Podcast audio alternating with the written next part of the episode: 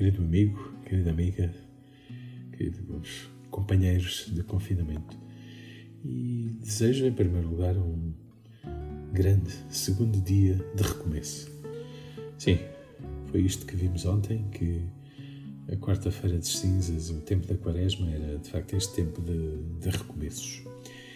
E, portanto, como, como em qualquer caminhada, os primeiros passos são sempre importantes e a meta ainda nos parece longe, mas se reparares, rapidamente chegaremos e vais ver que eh, com enfim, 40 dias, que são mais de 40, mas explicaremos mais à frente, estes 40 dias passam uh, no instante.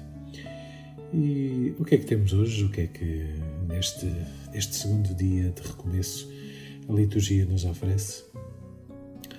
Em primeiro lugar, uma leitura do livro do Deuteronômio. Deuteronômio, que quer dizer uh, a outra lei, a segunda lei.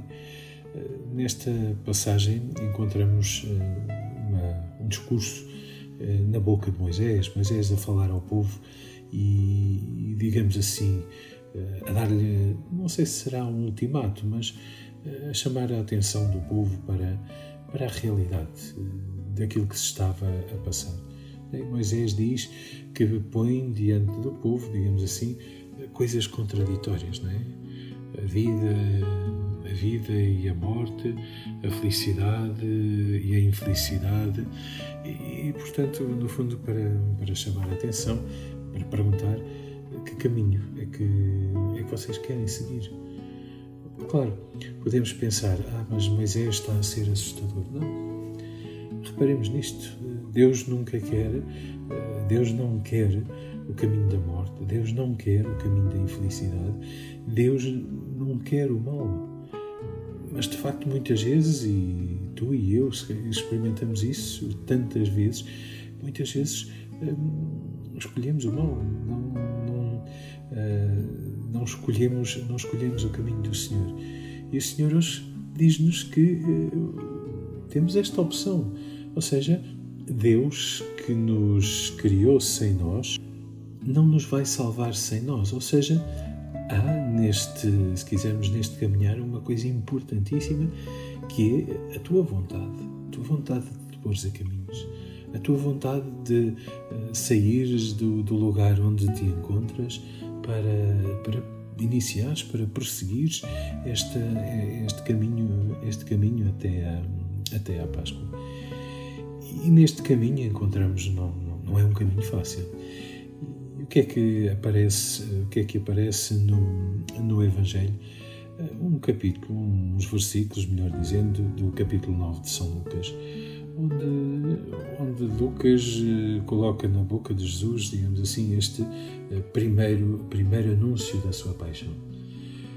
Eh, é importante nós compreendermos e deixo-te como desafio hoje, se tiveres alguma oportunidade ao longo do dia de gastar um pouco mais eh, respondendo àquele desafio que ontem deixava de dedicar mais tempo à oração, de ler este capítulo 9 do Evangelho de São Lucas, lê-o por inteiro e perceber onde é que esta, onde é que esta expressão, estes versículos, estes eh, quatro versículos que nós lemos hoje se enquadram.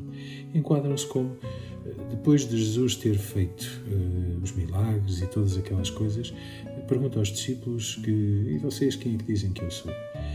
Pedro responde-lhe um, que, que era o Messias. E Jesus, em vez de dizer, sim senhor, olha, tiveste uh, eh, 20 valores no, no exame, responde-lhe com esta afirmação. E diz-lhe que o Filho do Homem tem que sofrer muito, e enfim, o texto que está, e para lhe anunciar, para lhe anunciar a paixão. Certamente para te dizer a ti e a mim hoje que este caminho até à Páscoa não é um caminho fácil. Se calhar dá-nos aqui, prepara-nos uh, para este caminho e diz-nos: olha, tu queres ou não queres? Não há aqui não há aqui nenhum truque de magia. O caminho da conversão não é assim um mudar o chip, não é um, é um botão on-off que a gente de repente vai e, isto, eh, de repente eh, atingimos aquilo que gostávamos, deixamos os vícios que tínhamos, eh, fazemos as obras de caridade todas que gostávamos, mudamos o nosso feitio, até conseguimos mudar o feitio dos outros. Não, meu amigo. A vida não é assim. A vida é feita de, de um longo caminhar, de muitas vezes com sofrimento, muitas vezes com incompreensão. Mas, Jesus também diz isto, não é? Olha, se tu quiseres salvar a vida, não tens outro caminho senão perdê-la. Pergunto-te, uh, deixo-te como uh, caroço para mastigar ao longo deste dia. Em que estás disposto, em primeiro lugar, a perder a vida? Se sim, pensa em factos concretos, em, em coisas que tu sentes que podes e deves perder a tua vida e que a tua salvação passa por aí. Já sabes, eh, tens a resposta sobre o que fazer e quais é que são, digamos assim, os frutos de uma coisa e os frutos de outra. Bom dia, boa missão.